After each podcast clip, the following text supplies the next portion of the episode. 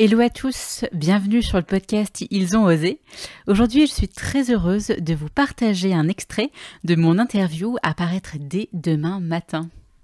Et je trouve que ça aide à prendre confiance en soi, des cours euh, de théâtre d'impro. J'espère. C'est un peu le but aussi. ben, en fait, c'est ce que je dis souvent, c'est-à-dire que, comme je disais tout à l'heure, euh, l'improvisateur, il doit être plein de choses, mais c'est surtout qu'il vient qu'avec une seule matière, c'est lui. Il viendra pas avec un costume, il viendra pas avec un décor, il viendra pas avec un texte. Tout ce qu'il a, c'est lui. Donc, va falloir que tu apprennes à te connaître, va falloir que tu apprennes à t'aimer, et du coup, tu vas pouvoir sortir toutes ces choses après sur scène, utiliser tout ce que tu es. Donc, euh, c'est ça qui est important. Du coup, tu vas forcément prendre confiance en toi sur certaines choses. Pas sur tout, c'est pas un produit miracle. On sort pas de là en devenant, Mm. de, du coup, euh, des gens hy- hyper confiants, mais je le vois régulièrement. Il y a quand même beaucoup de gens qui ressortent de là en se découvrant, en étant en confiance, et du coup, en s'appréciant ou en étant beaucoup plus en confiance dans la vie de tous les jours. Et donc, ouais, c'est quelque chose que tu as vu au cours de ta... Oui, ouais, oui, oui, tu le vois. Mm. Je le vois déjà euh, chez moi, parce que je l'ai développé chez moi, ça. Et je le vois chez plein d'autres gens. Euh, après, c'est pas, un- encore une fois, y a, moi, j'ai, magique. ouais, c'est pas magique. Et puis, il y a toujours un truc où moi, je mets un bémol, c'est que sur scène, tu peux être génial, il peut t'arriver plein de choses, ton personnage, ça peut être fantastique. Les conséquences dans la vie seront pas les mêmes que ce que tu as fait sur scène. Si, ton, si tu fais quelque chose, par exemple sur scène, de euh, d'un coup d'être méchant ou de critiquer quelqu'un ou d'être très très gentil et, et de déclarer ta flamme à quelqu'un, une fois que tu sors de scène, tu sors de scène. Bah, c'est ce que j'allais dire, tu vois, parce que quelqu'un qui est, entre guillemets, bon en impro, euh, est-ce qu'il est forcément dans la vie réelle ou en toutes circonstances, tu vois? Euh, je pense pas, je pense que c'est deux choses différentes. Mais après, c'est plutôt, moi, ce que j'essaie de faire, c'est de développer un état d'esprit. C'est-à-dire de dire aux gens, euh, soyez curieux de vous-même et des autres qui sont autour de vous. Écoutez-les, c'est vachement important, regardez-les. Et en fait, vous verrez qu'il y a plein de choses à voir autour de ça. Si après ces choses-là, vous pouvez les utiliser dans, utiliser, pardon, dans votre vie, ça va forcément vous aider. Et vous allez forcément prendre confiance en vous, en fait.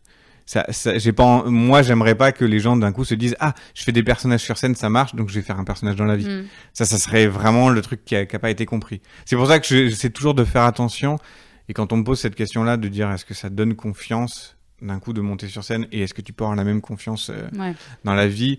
On dit souvent que l'une des choses les plus difficiles à faire, c'est pas de monter sur scène, mais c'est d'en redescendre en fait. Mhm. C'est-à-dire qu'une fois que tu as eu les applaudissements du public et que tu dis ah j'ai été trop bien, bah faut redescendre maintenant parce qu'en fait euh, les gens ils t'ont applaudi pendant une heure et demie, mais c'est pas la vie.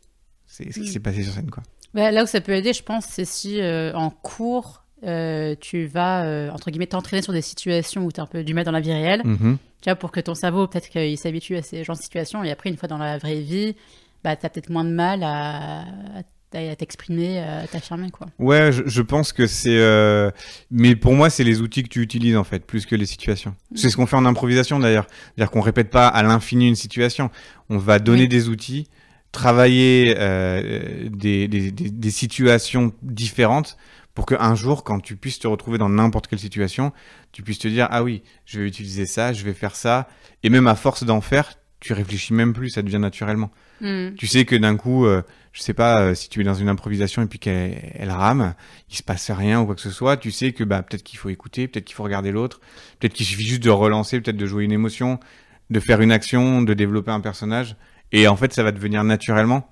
Et je pense que si naturellement tu te dis ça euh, en improvisation, et ben dans la vie de tous les jours, pouvoir se dire ça aussi c'est important. Euh, quand tu vas rencontrer des problèmes, pouvoir te dire attends, je pose, je souffle de peut-être deux minutes, je regarde la situation, j'analyse, Mm. et peut-être que ça, ça va t'aider en fait. Ouais. Donc c'est plutôt ces outils-là que moi je vais développer en cours d'improvisation, que je conseille aux gens après d'utiliser dans la vie de tous les jours.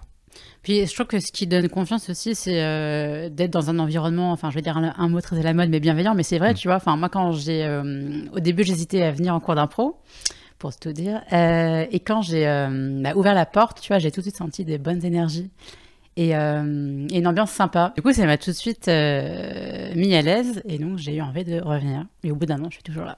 Ok, bah cool déjà, c'est une bonne nouvelle. Il y a un, enfin ce terme-là, bienveillance, qui est très à la mode. Moi des fois il me fait un peu peur par contre. bah en fait, j'aime bien l'idée de la bienveillance. Souvent je trouve que le terme est, est mal défini. Souvent quand j'entends bienveillance, on entend beaucoup les gens dire, euh, en fait c'est être gentil les uns avec les autres. Et, euh, et en fait, non, moi j'aime bien l'idée que, bien sûr, t'as pas à être agressif avec Mm. les autres, mais pouvoir se dire les choses, en fait, aussi, des fois même les choses qui sont dures, mais se les dire avec respect et, euh, et Ouais, mais pas pour faire euh, mal. voilà, pas pour faire euh, mal. Et ça, c'est très important. Alors que Mm. souvent, la bienveillance, je le vois, je l'ai vu dans des troupes ou dans des associations, ça, ça devient vraiment un truc de. Mm. Surtout, on ne dit pas les choses. Surtout, faut pas dire de, faut pas dire les choses, même si euh, ça va être une critique ou quoi que ce soit. Alors que moi, j'aime bien l'idée de dire, oui, on va pouvoir critiquer des choses. Oui, on va pouvoir dire que ces choses-là sont mal faites. Comme on a le droit de dire que ces choses sont bien faites aussi.